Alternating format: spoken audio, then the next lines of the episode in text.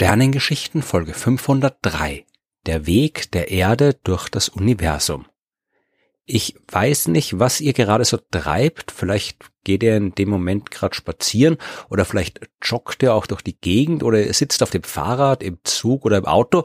Vielleicht bewegt ihr euch gar nicht und liegt im Bett, aber egal was ihr im Moment gerade tut, ihr könnt euch sicher sein, dass ihr euch trotzdem sehr schnell und über gigantische Distanzen hinweg bewegt, auch wenn euch das gerade gar nicht so vorkommen mag. Dass die Erde ein Planet ist und sich um die Sonne herum bewegt, das ist keine neue Erkenntnis, allerdings auch keine wirklich alte. Es hat bis ins 16. Jahrhundert gedauert, bevor allgemein akzeptiert worden ist, dass die Erde sich tatsächlich bewegt. Und man kann es den Menschen ja auch nicht verdenken, dass sie so lange davon überzeugt waren, dass die Erde still im Mittelpunkt des Universums steht und sich alles um uns herum bewegt. Denn genauso sieht's ja auch aus. Wir sehen, wie die Sonne auf und unter geht. Wir sehen, wie sie sich über den Himmel bewegt, wie die Sterne sich um die Erde drehen und so weiter. Außerdem fühlt es sich definitiv nicht so an, als würde sich die Erde bewegen. Wir spüren nix. Dass das, was wir sehen, immer nur eine scheinbare Bewegung ist, weil sich in Wahrheit die Erde eben doch bewegt. Das ist nicht offensichtlich und es hat diverse Geistesblitz und konkrete astronomische Beobachtungen gebraucht, bis wir das verstanden haben. Und wenn man ein wenig genauer darüber nachdenkt, dann findet man jede Menge Arten von Bewegung, von denen wir eigentlich gar nichts mitbekommen. Ignorieren wir mal die Sonne, die Sterne und den ganzen Rest da draußen und schauen nur auf die Erde. Selbst wenn wir sehr faul sind und uns konsequent nicht bewegen, kommen wir trotzdem voran. Sehr langsam zwar, aber trotzdem, und zwar dank der Plattentektonik.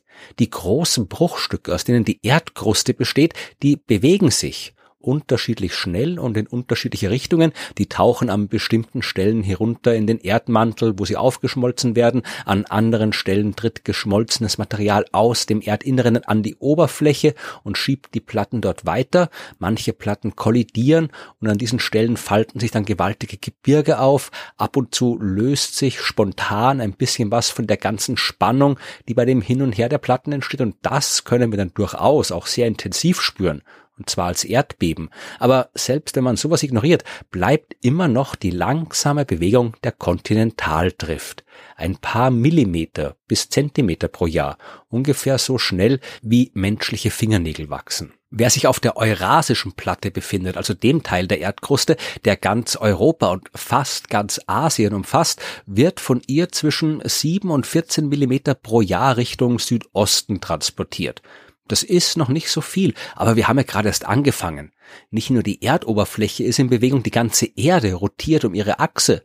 Das macht sie bekanntlich einmal in 24 Stunden und wenn man das weiß, kann man leicht ausrechnen, wie schnell man sich aufgrund dieser Tatsache bewegt.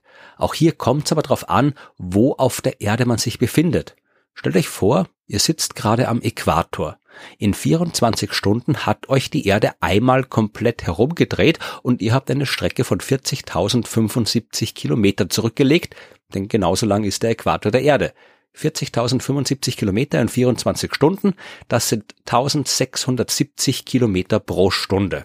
Aber höchstwahrscheinlich seid ihr gerade nicht am Äquator und dann seid ihr langsamer unterwegs. Wenn ihr überraschenderweise gerade exakt am Nord- oder Südpol seid, dann nutzt euch die Erdrotation für eure Bewegung gar nichts. Ihr dreht euch dann in 24 Stunden nur einmal um eure Achse, legt aber keine zusätzliche Strecke zurück, weil ihr genau dort steht, wo sich auch die Rotationsachse der Erde befindet. Okay, die meisten werden sich gerade vermutlich irgendwo zwischen Äquator und Pol aufhalten und da kriegt man durch die Rotation unseres Planeten eine Geschwindigkeit mit, die irgendwo zwischen 0 und 1670 Kilometer pro Stunde liegt.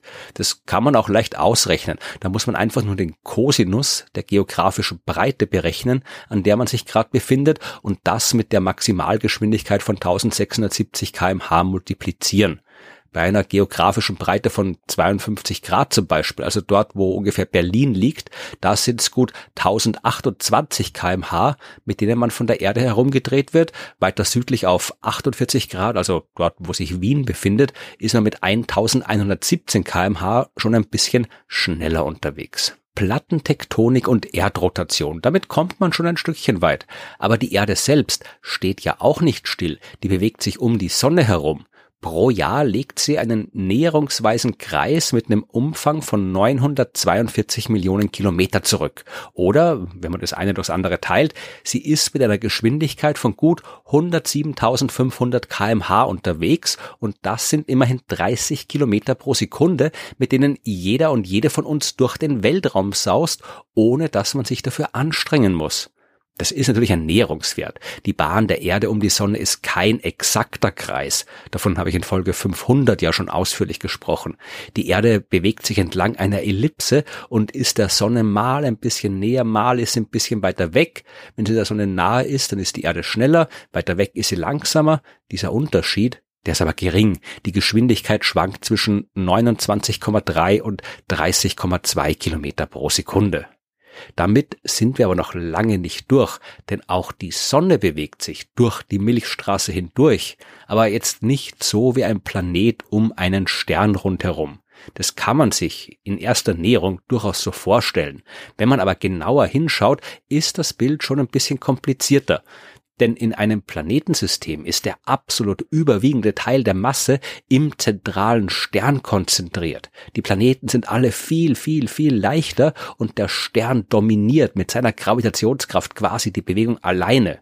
Im Zentrum einer Galaxie wie unserer Milchstraße, da sitzt zwar auch immer ein sehr massereiches schwarzes Loch, aber das ist bei weitem nicht so dominant. Die Milchstraße zum Beispiel hat ein schwarzes Loch mit einer Masse von circa vier Millionen Sonnenmassen. Das ist viel. Aber das sind ja noch circa 200 Milliarden Sterne und die zusammen haben, sehr vereinfacht gerechnet, dann eben auch 200 Milliarden Sonnenmassen. Und dann sind dann noch die ganzen Gaswolken, der ganze Staub, die dunkle Materie und so weiter. Und weil in einer Galaxie die Masse eben nicht im Zentrum konzentriert ist, folgen die Sterne auch keinen simplen Bahnen um das Zentrum herum. Die Sonne zum Beispiel bewegt sich zwar schon mehr oder weniger um das galaktische Zentrum herum, ihre Bahn ist aber so ein bisschen, ja, wackelig. Die bewegt sich auch auf und ab. Soll heißen, die ist ein paar Millionen Jahre lang über der galaktischen Ebene, also der Ebene, in der sich die Spiralarme befinden. Dann ist sie wieder ein paar Millionen Jahre lang drunter, die wackelt da so hin und her und braucht ungefähr 240 Millionen Jahre für eine Runde und bewegt sich aktuell mit einer Geschwindigkeit von ungefähr 792.000 kmh. Das sind 220 Kilometer pro Sekunde. Die Ebene, in der sich die Planeten um die Sonne bewegen, die ist übrigens um gut 60 Grad gegenüber der Ebene geneigt, in der sich die Sonne durch die Milchstraße bewegt. Und das hat keinen besonderen physikalischen Grund, das ist reiner Zufall.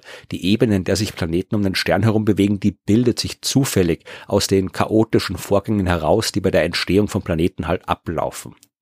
Jetzt können wir noch schauen, wie sich die Milchstraße selbst bewegt, was sie ja natürlich tut. Wir sind Teil einer großen Gruppe von Galaxien, der lokalen Gruppe, von der ich in Folge 371 mehr erzählt habe. Und die lokale Gruppe gehört zum Virgo-Superhaufen, zu dem noch ganz viele andere Galaxiengruppen gehören. Und der Virgo-Superhaufen selbst ist wieder Teil von größeren Strukturen und alles bewegt sich. Und jetzt wird es ein bisschen schwierig mit der Angabe von Geschwindigkeiten, denn das macht ja nur Sinn, wenn man sie in Bezug auf etwas anderes angibt. Und auf den ganz großen Skalen gehen einem irgendwann die Bezugspunkte aus, wo man sagen kann, mit welcher Geschwindigkeit man sich in Bezug auf was anderes bewegt.